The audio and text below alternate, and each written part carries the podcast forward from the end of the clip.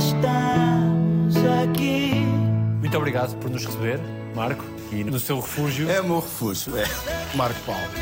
Estou como sou, no alto de definição. Esta é a sua fortaleza. Uma fortaleza que eu estou muito habituado e que eu gosto muito.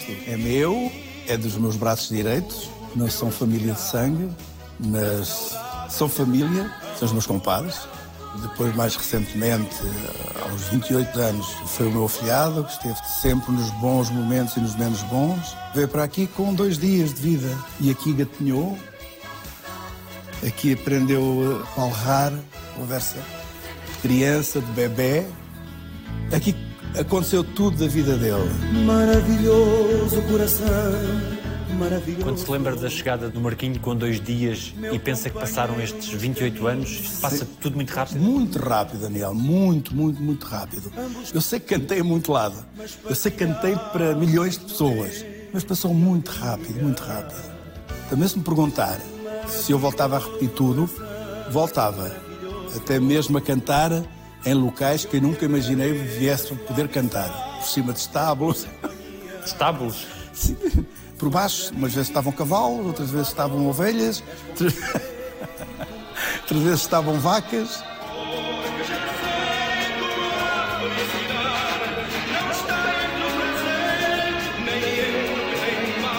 Também nunca imaginou cantar numa jaula de leões. Ai, que engraçado. Isso foi, um- foi uma aposta que fizemos, eu e o empresário do circo. Agora, a partir da época de Natal e de fim de ano, temos que trazer assim um- uma figura que possa trazer mais público para nós aguentarmos aqui no Porto mais uma semana. E lembraram-se de mim. Então houve uma ideia: olha, eu podia, eu podia cantar na jaula. Se fosse agora, era capaz de pensar duas, três, quatro vezes. Naquela altura, não. Eu estava tão nervoso, estava tão concentrado no leão, que só dele olhar para mim, a minha voz ficava toda embargada. Eu nem, eu nem sabia. Mas eu também queria cumprir. Também queria cumprir com aquilo que as pessoas gostaram. Fizeram publicidade, pela primeira vez, Marco Paulo canta com os leões. Maravilhoso coração. Mas as coisas sabiam melhor naquela altura. Era tudo muito simples, tudo muito natural. Chegar aos concertos, as pessoas estarem à nossa volta, ser uma festa. E isso tudo, se eu tivesse que repetir, repetia. Sofri muito, muito. Aqueles dias de tratamento eram, eram um sofrimento para mim. Neste seu refúgio aqui em casa, é fácil lidar consigo? Eu acho que sim, eu não como ninguém, não faço mal a ninguém. Mas não tem taras e manias aqui em casa? Não. Encosta, se enrosca, se abre, se mostra para mim. Não, sei- não sei quem é que quer falar comigo. Muito obrigado, obrigado. Posso atender. Se quiser. Estou. Olha, amiga, estou a fazer uma gravação. Um grande abraço para ti. Muito obrigado. Obrigado, obrigado. Zé Gonçalves, meu amigo que me pôs a cantar fado na casa da Amália. Está muito concorrido. Meu caro amigo Francisco Pratos, como é que está? Eu já o li. Obrigado, até já. Sei, mais ninguém sabe. Ninguém. Porquê que queria ser aviador ou toureiro?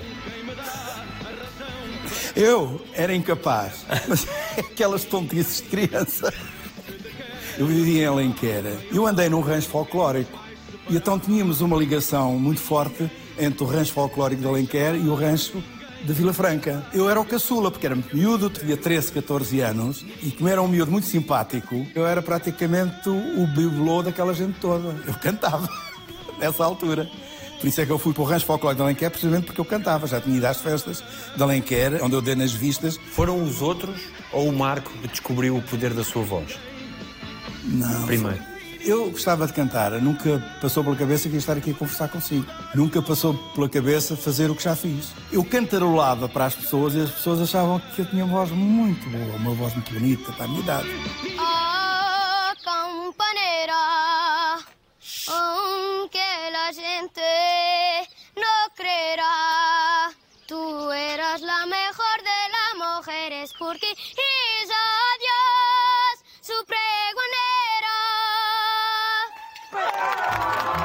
Muitas pessoas, se calhar, hoje em dia não têm noção do grau de loucura a que chegou a devoção dos fãs pelo Marco. Há várias histórias, uma delas que havia fãs que pagavam aos empregados do hotel Sim. para lhe tirar a água do banho. Isso acontecia no Porto.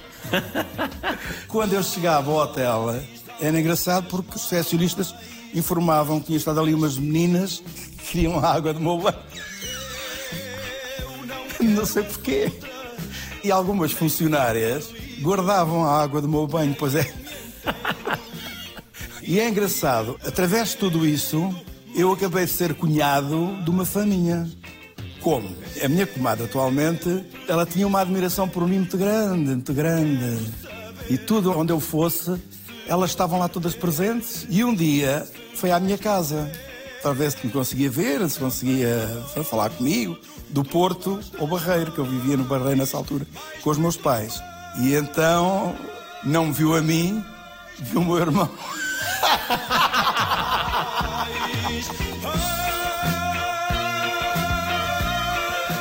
Uma das coisas também incríveis que aconteceram, uma vez cantou a mesma canção nove vezes. Em São Miguel, nos Açores, na altura de Natal, eu cantei nove ou dez vezes o Comboio da Meia-Noite. Fomos aos Açores para atuar na festa da rádio de São Miguel e, como nos Açores não há comboios, as pessoas acharam tanta piada à música que eu cantei aquilo nove ou dez vezes. Eu não parava, já estava com falta de ar. Porque eu não parava. Eu acabava de cantar a música e já estava tudo em pé, a bater palmas aos gritos para eu voltar a cantar. E eu não sei quando é que isto acaba. Irei à As minhas fãs têm feito coisas tão interessantes, tão bonitas, com tanto amor. Por exemplo, durante alguns anos faziam-me sempre um jantar de convívio comigo. E era sempre feito em Fátima. Elas arranjavam o restaurante, elas preparavam as coisas de maneira a que as do Algarve se pudessem encontrar com as do Porto e com as de Lisboa. E, portanto, fazíamos aquele almoço convívio, que era uma tarde chegava a hora do jantar e ainda estávamos todos a conviver. E sendo que, nesta última questão de saúde que teve, que elas torciam por si. Sempre. Ainda continuam. Enquanto isto não me aconteceu, as pessoas perguntavam-me sempre se eu estava melhor de uma coisa que me aconteceu há 20 anos. E depois o que me aconteceu com o rim, depois o que me aconteceu com o princípio da AVC no Porto.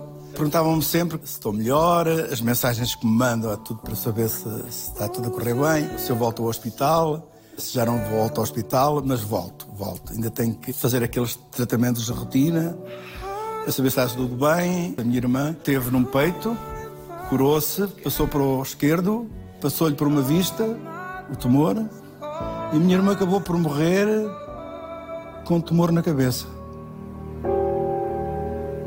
Deu uma queda em casa, foi para o hospital, ela também estava no Anacuf, foi para o hospital e morreu no hospital praticamente com a equipa que tinha estado comigo.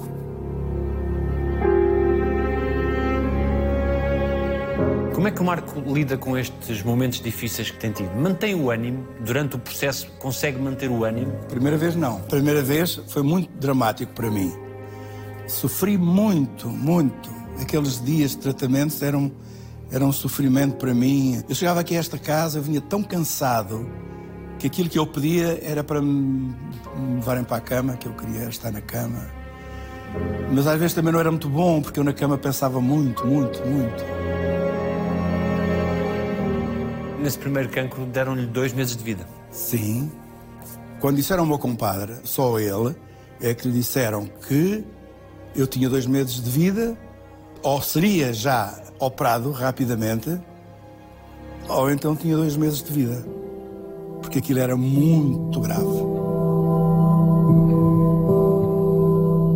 Eu lembro-me que eles disseram ao meu compadre para eu vir buscar roupas, porque tinha que entrar no hospital amanhã e teria que ser operado o mais rapidamente possível, porque esses dois meses podiam ser dramáticos para mim. Fiz exames e os exames todos que eu tinha era dramático. As pessoas olhavam para os exames e chegaram uma vez como é que é possível o Marco Paulo ter chegado a esta situação. Tem aqui um tumor que vai ser muito difícil podemos retirá-lo. Eu tive uma massa do tamanho de uma laranja, debaixo, nesta zona aqui. Por isso é que eu fui aberto à frente para me poderem tirar tudo aquilo que estava aqui debaixo das costelas. Fui operado, nove horas de operação para me tirarem tudo isto. Fiz a quimioterapia, não fiz rádio. Eu tinha medo da radioterapia. Deus queira que eu não faça radioterapia. E acabei por não fazer a primeira vez. Nesta segunda vez, eu levei muita quimioterapia, muito fortes, e fui fazer radioterapia. Não me custou nada. Custou muito mais levar a quimioterapia. Aquele mês e meio de, de, de quimio foi muito complicado para mim também. Agora, da primeira vez foi o problema, é porque eu olhava para o espelho, não era eu. O que é que as pessoas vão dizer se me veem assim, careca? A minha mãe um dia entrou na minha casa, quando eu já estava mais ou menos recuperado, mas não tinha cabelo. Ela soube que eu estava doente, mas não sabia o que é que eu tinha. E quando lhe dissemos, foi quando ela precisamente entrou nesse dia que vinha almoçar comigo, perguntou ao meu compadre quem era aquele senhor que estava ali sentado. Se eu era um estrangeiro. E eu disse: Não, mãe, sou eu.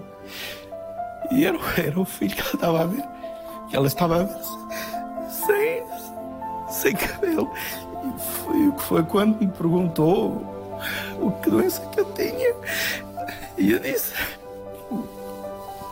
Mãe, eu estou doente.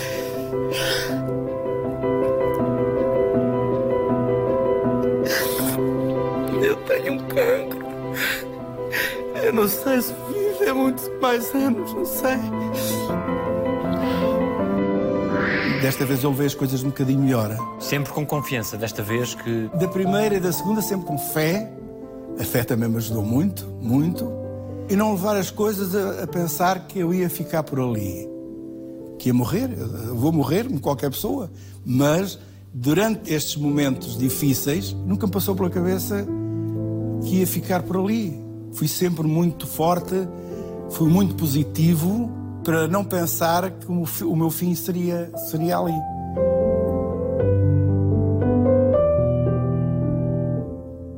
Foi a Fátima? Fui, fui a Fátima.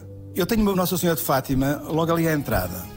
Eu tenho uma Nossa Senhora de Fátima ali na zona do jardim, na zona de lazer. Portanto, eu podia pensar assim: não, eu não tenho necessidade de, de ir a Fátima, eu posso falar aqui com Nossa Senhora.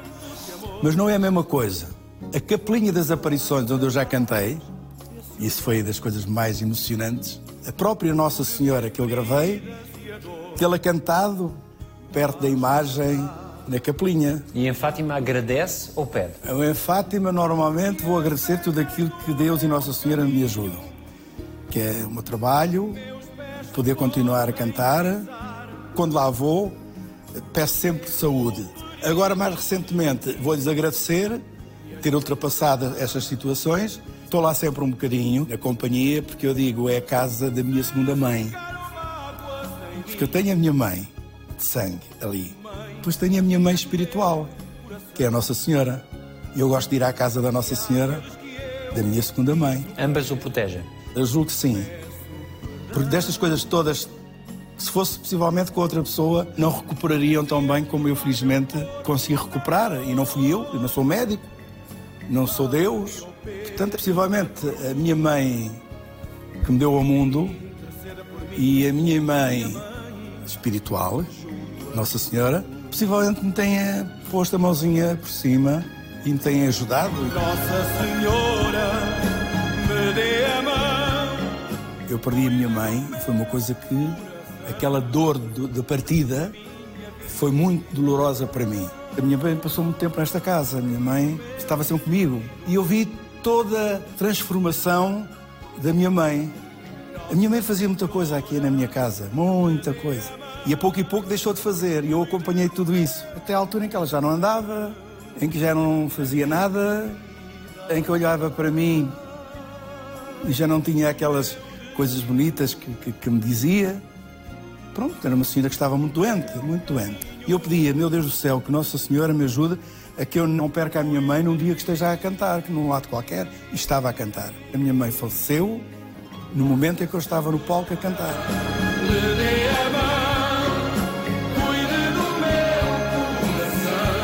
Foi uma coisa também muito rápida. E isso é uma dor muito grande, também perder um pai, uma mãe, é uma dor muito grande. Por isso a minha mãe está sempre presente na minha vida. Eu costumo dizer que a minha mãe está à espera de me ouvir. A minha mãe está à espera de me ouvir cantar. A minha mãe está à espera de me abraçar.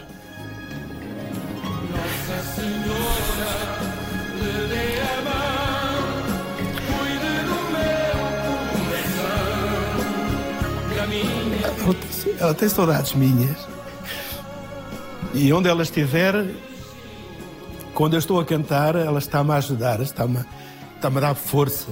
Porque a maior parte das vezes que eu possa ir para o palco ou cansado, ou, que eu possa estar com dor de cabeça, ou que eu possa estar rouco, e que eu sei que possivelmente não vou corresponder àquilo que as pessoas esperam, é quando entro no palco, alguma estrela me ilumina, e essa estrela é ela, a dizer-me: tem força que vais, vais conseguir. E eu consigo fazer as duas horas de concerto a cantar. Eu até quero um dia, um dia, que eu já cá não esteja, eu quero arranjar de maneira a que as pessoas mais próximas de mim, os meus pais, possam novamente se reencontrar e estarmos todos juntos numa casa.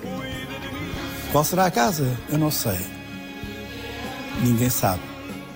Mas eu sei que será numa casa onde eu possa caber a minha mãe, o meu pai, o meu compadre, o meu fiado, que eu possa caber lá. Porque são as pessoas mais especiais no seu coração.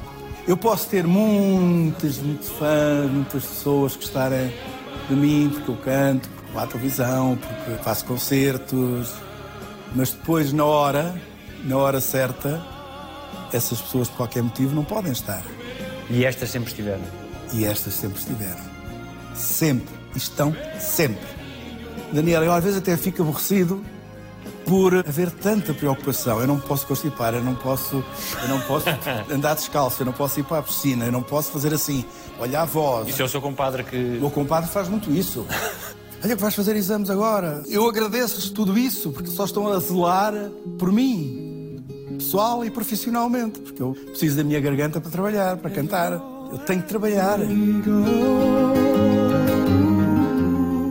Demorou a habituar-se ao novo look? Eu aceitei bem ficar careca desta vez. Eu ia para o hospital na altura do inverno e eu levava um gorro de pescador. Também por causa do frio, falava com as pessoas que à entrada do hospital ou no hospital me cumprimentavam e falavam comigo. E da primeira vez não, tentava-me esquivar das pessoas para não me verem careca e isso. Eu escondia muito nessa altura. Desta vez não, desta vez, se tivessem que me ver careca, viam. Eu não estava a fazer nada de mal, era para me preservar da minha saúde. Mas sabe que eu dizia sempre: o tempo nunca passará por mim, porque enquanto eu olhar para o espelho e gostar de me ver, estou a começar tudo de novo. Eu gosto muito de mim, de me ouvir cantar, ter disponível para as pessoas. Muitas coisas que eu me lembrava das vezes que estava no hospital era sempre: meu Deus do céu, eu estou aqui neste hospital, fui operado, vou ser operado, não sei o quê. Mas há sempre alguém que pode estar pior do que eu. E não tem uma palavra ninguém a preocupar-se com ele. E eu sabia que cá fora havia muita gente preocupada comigo. Sempre. E isso é uma coisa muito, muito aconchegante. Isso ajuda muito as pessoas a ultrapassarem qualquer problema de saúde.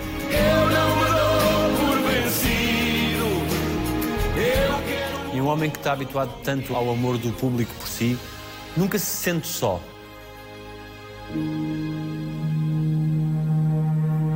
Eh, Eu sinto mais só depois da recuperação.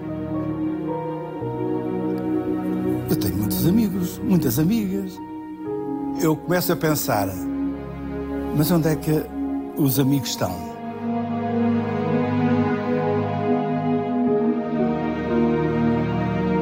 O momento mais difícil em palco foi o princípio da AVC? Foi, foi. Eu andava muito cansado. Eu estava a fazer muitos concertos de norte a sul do país. Eu não tinha horas para almoçar nem para jantar. Ter um bom jantar e ir cantar, possivelmente era capaz de me dar uma má disposição e eu vomitar no palco. Portanto, eu nunca tomava nenhuma refeição antes de cantar. Eu cantava, viajava, levantava muito cedo, deitava muito tarde e o corpo deu sinal. Eu não sei se as pessoas se, aperceberam ou não, possivelmente nas primeiras filas podiam ser apercebido. E eu estava praticamente a terminar o concerto e de repente eu deixo de ver à minha frente as pessoas, deixo de ouvir a orquestra, comecei a ficar com falta de visão, deixei de ver as pessoas, o palco fugia-me, eu não queria que as pessoas se apercebessem, era já a última música, disse, o que é que eu vou fazer? Terminar a música antes do tempo? ainda as pessoas vão ficar mais preocupadas. Aguentei, mas já um bocadinho baralhado, aguentei sempre que brilha o sol. Foi a música a última. Eu nunca contei isto a ninguém, é exclusivo. Eu chego ao pé de um técnico meu, disse: tirem-me daqui, que eu vou cair. Eu vou, eu vou, pronto, vou morrer aqui no palco.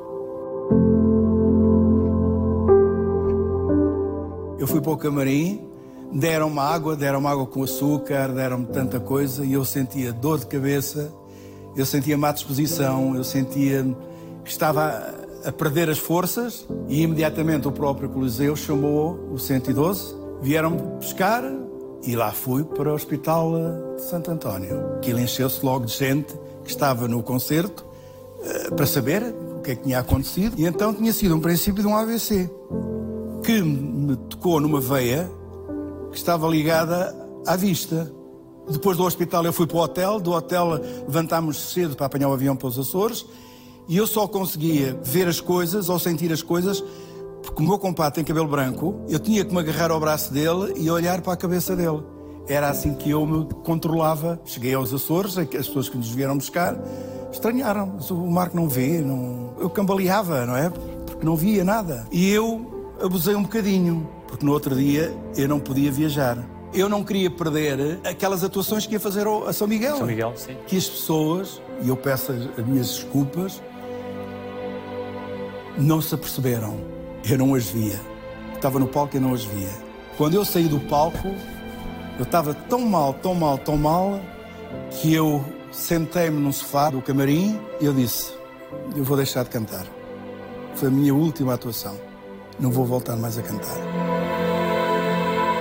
Viemos para Lisboa, fui para a CUF, fui fazer imensos exames à cabeça. Felizmente não havia nada na cabeça que pudéssemos dizer assim, não, tem que terminar mesmo de cantar porque o mar tem aqui qualquer coisa que não lhe vai dar para você cantar. O que é que foi o melhor deste tempo todo da sua vida? Os momentos em que eu não estive doente foram os melhores anos da minha vida. Não tem razão de queixa de nenhum ano que eu vivi, porque seria ingrato para a vida. Nós só temos esta. A outra a gente não conhece. Portanto, aproveitarmos esta que Deus nos deu. Deus deu-nos esta vida.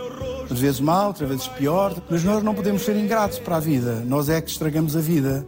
Porque às vezes fazemos coisas que não devemos fazer. Depois, ah, chatice desta vida, não sei o quê, não sei o que mais. A vida não tem culpa. A vida é toda igual. É acordar de manhã, tomar um pequeno almoço, almoçar, jantar, trabalhar, e deitar. E no outro dia, seja o que Deus quiser. De maneira que eu estou muito grato a minha mãe ter-me dado ao mundo, porque a vida, tirando os problemas de saúde, deu-me tudo aquilo que eu gostava que me tivesse dado. Cuida de mim, meu Deus, dá luz ao meu caminho. De que é que tem mais saudades? Da minha mãe, muitas saudades da minha mãe. Dos olhos da minha mãe, do sorriso da minha mãe. Gostava muito de sonhar com a minha mãe. Nunca sonhei com a minha mãe. Por muito que eu gostasse do meu pai, mas eu não tinha aqueles, aquelas reações de afeto como tinha com a minha mãe.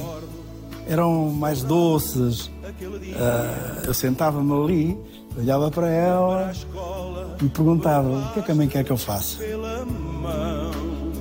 Penteava. E me disseste com palavras. Lavava-lhe os pezinhos. Vai com Deus, meu querido filho, aprender bem a lição. Às vezes a minha mãe não tinha forças para, para se pentear ou para arranjar-se. E eu pegava no batom e pintava-lhe os lábios. E ela gostava. Foste a primeira. Dizia-me sempre o que é que eu estava a fazer. A mãe depois vai ver ao espelho. E ela ficava contente de me ver fazer isso. Era uma maneira dela se sentir bem. Nunca te esqueço, mãe. Meu pai não dava dinheiro à minha mãe. Meu pai governava a casa, portanto a minha mãe só tinha dinheiro para ir à praça e pagar a mercearia e mais nada. E este é para ti. É Então. querida. O que foi agora? Se eu e o Alvarez comemos tudo, a mãe come o quê? O caso do, do meu pai, raramente me dava um beijo a mim ou aos meus irmãos. Um beijo. E ele respondia-me: Ah, não vale a pena, dá à tua mãe porque os homens não se beijam uns aos outros. Ok, está bem. O pai não gosta, tudo bem, respeito. Porque era a falta de hábito de os pais darem beijos aos filhos. Ou quando se despediam, ou quando chegavam a casa, qualquer coisa. O pai fazia um certo esforço e eu sentia essa falta. Era do tempo, se calhar, né? não sei. A mim e aos meus dois irmãos era muito raro, muito raro. A minha irmã, sim. E o Marco procurou dar esse afeto ao Marquinho também. Isso viu-se sempre nos, nos natais que ele passou connosco, desde que nasceu. Era ele saber que o meu filhado estava a usufruir de coisas que eu não tinha. Por isso é que o senhor me ofereceu aquela caminhoneta que está ali, Uhum, lá no programa do Domingão. Porque eu, eu queria ter uma caminhoneta. Queria que me dessem uma caminhoneta, que me oferecessem. E o meu pai sabia que eu gostava da caminhoneta e nunca me ofereceu uma caminhoneta. Então desforrei-me no Marco António. Era dar-lhe a ele aquilo que eu nunca recebi. Eu era muito controlado. Eu comprei o primeiro carro, tive que pedir ao meu pai. E era com o meu próprio dinheiro. O meu pai era ótima pessoa. O meu pai era um pai encantador, era um bom pai, era uma pessoa que. Primeiro os filhos e a minha mãe, mas era uma pessoa fria. Fria. E eu ressenti-me um bocado, porque via os pais dos outros a terem essas atitudes e, e o meu pai não, não tinha essas atitudes para nós. Eu desforrava um bocado na minha mãe. A minha mãe era beijinhos, era abraço, era, tá, era tudo. Fazer a sua mãe feliz Sim, era uma missão para era. si. Era uma missão minha, que fazia com muito gosto. Embora eh, não ficasse muito contente, porque a minha mãe não estava em condições, não é? Ela possivelmente já não saboreava eh, eh, esses mimos que eu lhe dava, porque já a idade e as doenças que a minha mãe tinha não lhe davam para poder eh, expandir-se e dizer: Ai, filho, obrigada, é sempre com um sorriso. São lindas rosas, cor da saudade da mulher que eu mais amava. Foi difícil para si o Marco António seguir a sua vida e voar e sair de casa? Foi. Porque agora é que eu dou valor à minha mãe quando eu partia em digressões para o estrangeiro. E que era meses, que eu ia para a América, para o Canadá, para o Brasil, para a África. Como é que a minha mãe não ficaria quando eu viajava? O que é que ele lhe disse que nunca esquece? Eu nunca me esqueço do meu afilhado, ainda não sabia escrever, e escrever-me um papelinho na escola a dizer: Padrinho, gosto tanto de ti que não sei como é de dizer. Isso eu nunca mais me esqueço. Esse, esse papelinho está guardado. E depois foi, e ele perguntou-me, uma vez que eu vim do hospital, da primeira vez, ele perguntou-me: Padrinho, porquê é que tu agora choras tanto? E outras vezes era: Padrinho, porquê estás careca? A preocupação dele, porque é que o padrinho chorava e porque é que o padrinho estava careca. E eu tive que explicar. Ele tinha 4 para 5 anos. O que é que o padrinho estava a passar e porque é que chorava. Expliquei-lhe. E ele ficou com pena, com muita pena minha. Padrinho, não chores. Tu vais cantar ainda muito, muito. Ele achava que eu ainda ia cantar muito. Como é hoje a relação com ele? Com ele, a melhor possível. Ele ensina-lhe coisas dos telemóveis e dos tablets? Não, porque ele sabe que eu não gosto muito. Tablet, sim. Foi ele que me ensinou também. Ele e o pai. Mas eu não sou muito disso. De sair contigo pela noite fora.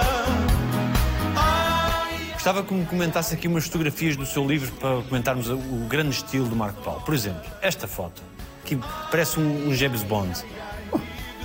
Não? O Daniel está a ver uma, não viu ainda a melhor. Veja se eu desde muito novo não usei sempre o meu estilo. É verdade? Era o fato. Não, isso foi uma Isso é o quê? Foi um chapéu que me ofereceram nos Estados Unidos, na zona da Califórnia. Ok. E gosta de recordar e de ver estas fotografias suas? Uh, gosto. Há outras que não gosto tanto. não.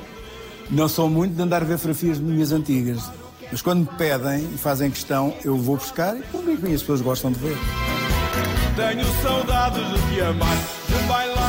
Poucas pessoas sabem, mas o Marco gosta muito de rir e até de contar umas anedotas, não é? Eu gosto de contar anedotas quando estou bem disposto e rio muito com as minhas anedotas. Ainda não estou a terminar uma anedota, já eu estou a rir e as pessoas não percebem nada. Não percebem. E tem sempre um grupinho de amigas minhas a que eu conto primeiro, em primeira Que é mão. para ver se resulta. Para ver o resultado. Se elas rirem, se me fizerem rir a mim, se gostaram. Pronto, é porque a anedota é boa para eu voltar Mas a são, contar. são picantes, não? São picantes. E diz o seu palavrão de vez em quando ou não? Digo, eu gosto mais de ouvir um palavrãozinho por um homem do que gosto de ouvir por uma senhora. Mas são as senhoras que gostam mais de ouvir um palavrãozinho dito pelos homens. Porque nunca as minhas amigas disseram ao Marco, por amor de Deus, não me conte mais uma anedota dessas. E, Nunca. E, e sendo o Marco a dizer, ainda mais engraçado se torna, não é? Torna-se, mas eu nunca consigo contar nenhuma na televisão. Porque não foi assim que eu habituei as pessoas. Eu Tínhamos habituei muito- e tínhamos que pôr muitos pis, não dá. Não, não pode, não pode ser, não pode ser. O que é que o irrita? O que é que o tira do sério? Por exemplo, eu estar no palco, a fazer um concerto e não ouvir cantar. É Verdade. Não me ouvir cantar irrita-me. E como é que faz? Faz sinais para. Basta olhar. Basta olhar. Eu olho, para o técnico de som do palco e por meu olhar já vem cá uma coisa que não está a correr bem comigo. Já apanhou alguma bebedeira? Eu? Ah, dá aguardente. Onde é que foi buscar isso? Não fui a lado nenhum, estou só a perguntar. Ah, eu apanhei uma bebedeira de aguardente em Alenquer. Tinha que idade? 12, 13, aquela idade de, eu começar a cantar. Eu confundi vinho com aguardente. E estavam ali alguns garrafões e eu fui ao sótão, sozinho, olhei para os garrafões e pensei, este é capaz de ser vinho. Eu meti o garrafão à boca, 5 litros, aquilo soube-me tão bem, assim que estava a beber água. Vi, vi, eu só sei. Eu adormeci, dormi um- um- uma cesta no jardim, onde as pessoas passam, em frente da câmara. Já lá, eu, Marco, fala, apanhar uma madeira a dormir. O meu pai vem-me buscar. Lá fui eu para casa, chamada de atenção, mas não foi só verbal, foi uma chamada de atenção de umas lambadazinhas na minha cara. O meu pai tinha um bocadinho de jeito para dar umas lambadazinhas. Pelo menos duas, três vezes o meu pai deu-me uma estalada. E nunca mais se esquece. Nunca mais me esqueceu, porque o meu pai não era fazer essas coisas aos filhos.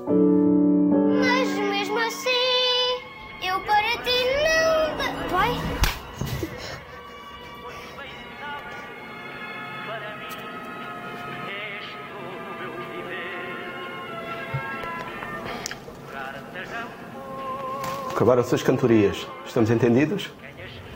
Não gostas de estudar? Muito bem, não tens de gostar. Mas nesta casa, quem não estuda vai trabalhar. O meu pai nunca acreditou numa carreira longa. Mas eu gostava que ele fosse vivo. Não era para fazer eh, confronto de, é pai, afinal eu consegui, e ele dizer-me, afinal, olha, pronto, ainda bem, mas eu não gostava, eu gostava mais que tu fosses funcionário das finanças. Tudo bem? O meu pai foi funcionário das finanças e gostava que eu seguisse a carreira dele. Por exemplo, ele me levava os serões para as finanças. Devia ser muito giro. Ah, eu era bonzinho. era bonzinho para as pessoas. Mas ainda bem que eu segui esta carreira. Como é que é um dia a dia seu normal aqui em casa? Estar com a Zuca, que me faz imensa companhia. Eu gosto de acordar cedo, muito cedo, de ir logo ver notícias. Gosto sempre de tomar um café, de preferência com torradas. Agora, por exemplo, quando tenho letras e músicas para estudar, como estamos praticamente, ou eu, a minha funcionária e a família, eu retiro muito e vou para locais, ou lá fora, ou aqui dentro, locais onde eu possa estar muito calmo, só ouvir as músicas que eu vou gravar, que eu vou depois cantá-las, não é? Que é encantador isso, uma experiência profissional muito, muito enriquecedora, porque eu estou aqui dias e dias e dias a ouvir as músicas, a fixar algumas letras e depois ir para o estúdio gravá-las e saber que a minha voz que vai estar ali até eu terminar a minha carreira. Mas vai ficar para além do final da sua carreira, tem noção disso? Daniel, eu espero que sim, não é?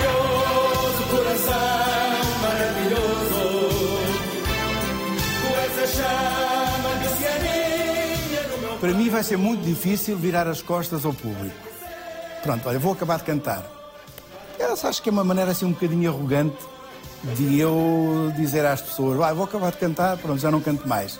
Porque quem me deu tanto, tanto, tanto e que me ajudaram na minha carreira, eu tenho dificuldade em dizer.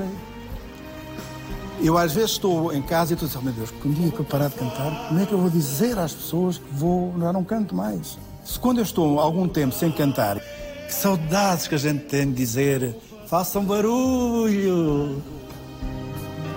É uma maneira de eu ver as pessoas bem. Quando eu digo, a meio de uma canção, ou no final de uma canção, façam barulho, as pessoas fazem, façam barulho. Quer dizer, a alegria de estarem a partilhar comigo o meu trabalho, porque também é para elas, porque eu estou-lhes a criar emoções, estou-lhes a dar músicas que gostam, estou-lhes a entregar a minha voz.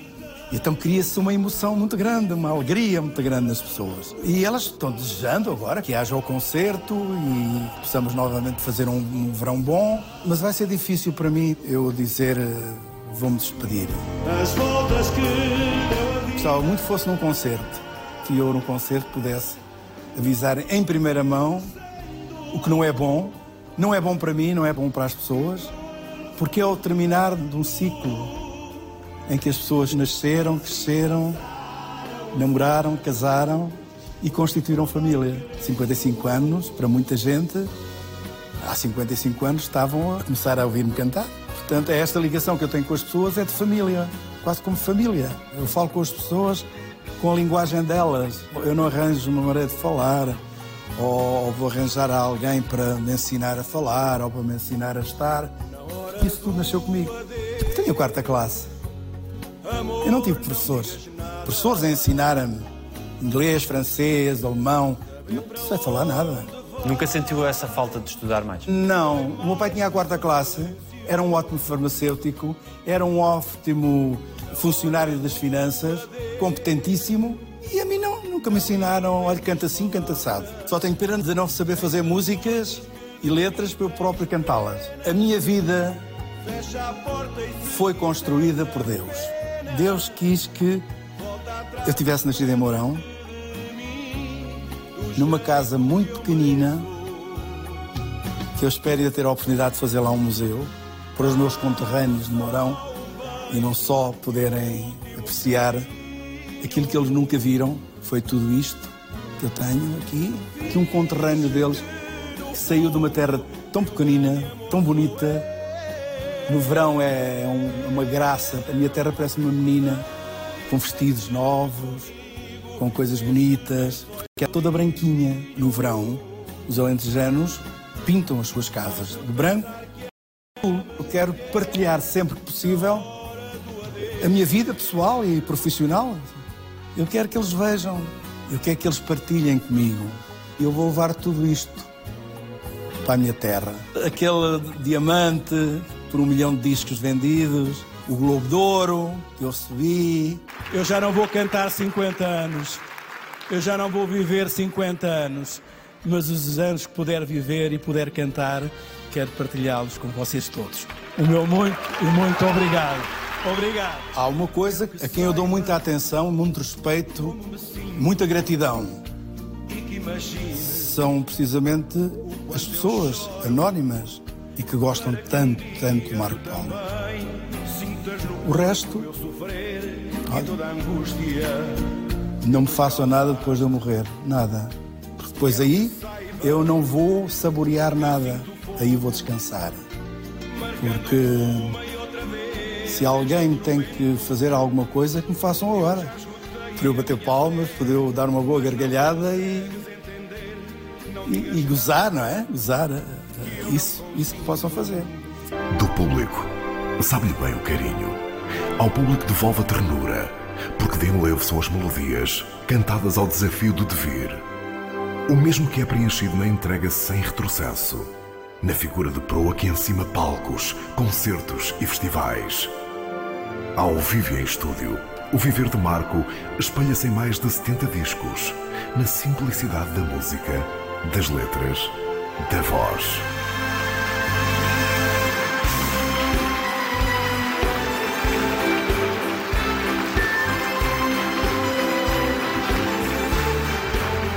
Gosto muito da vida, gosto muito de viver. Eu aprecio tudo que a vida me deu. Todas estas árvores que o Daniel vê aqui têm hum, 20 e poucos anos.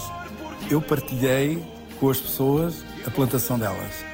No Bessaco há uma árvore que foi batizada por mim e foi plantada por mim. É uma árvore já muito grande. Eu plantei-a muito pequenina. Aquilo dá-me uma emoção tão grande saber que a minha árvore, de quem eu sou padrinho, esteja tão crescida. E até as minhas fãs passam por lá, tiram fotografias e mandam. Se pudesse parar num tempo da sua vida, seria quando? Os natais passados com os meus irmãos e com os meus pais. Ainda hoje são recordados.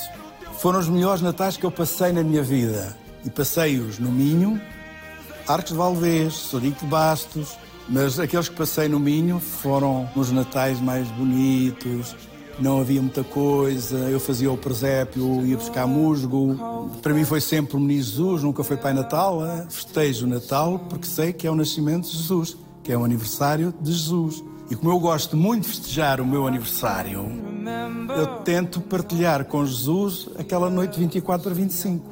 O que é que dizem os seus olhos? Os meus olhos estão a dizer que gostei muito de voltar a repetir este programa, gostei muito de estar aqui a falar consigo. Gosto foi nosso. E, e, sei lá, espero que volte novamente a fazer outro programa para eu poder desabafar. Porque estas conversas eu não as tenho todos os dias. E o Daniel é uma pessoa com que nós, aqueles que são convidados do Alta Definição, se sentem sempre bem de aqui estar. Mesmo quando venha um bocadinho desconfiados. Mas eu fiz questão de não chorar. Uhum. Porque senão os meus olhos iam chorar também. E só lhe posso dizer: olha, Daniel, obrigado. Muito obrigado. muito, muito, muito. Amo vocês todos. Muito obrigado. Obrigado aos portugueses. Obrigado a Portugal. Muito obrigado, amigo Marco. Obrigado. Feito. Fantástico. Tudo passa.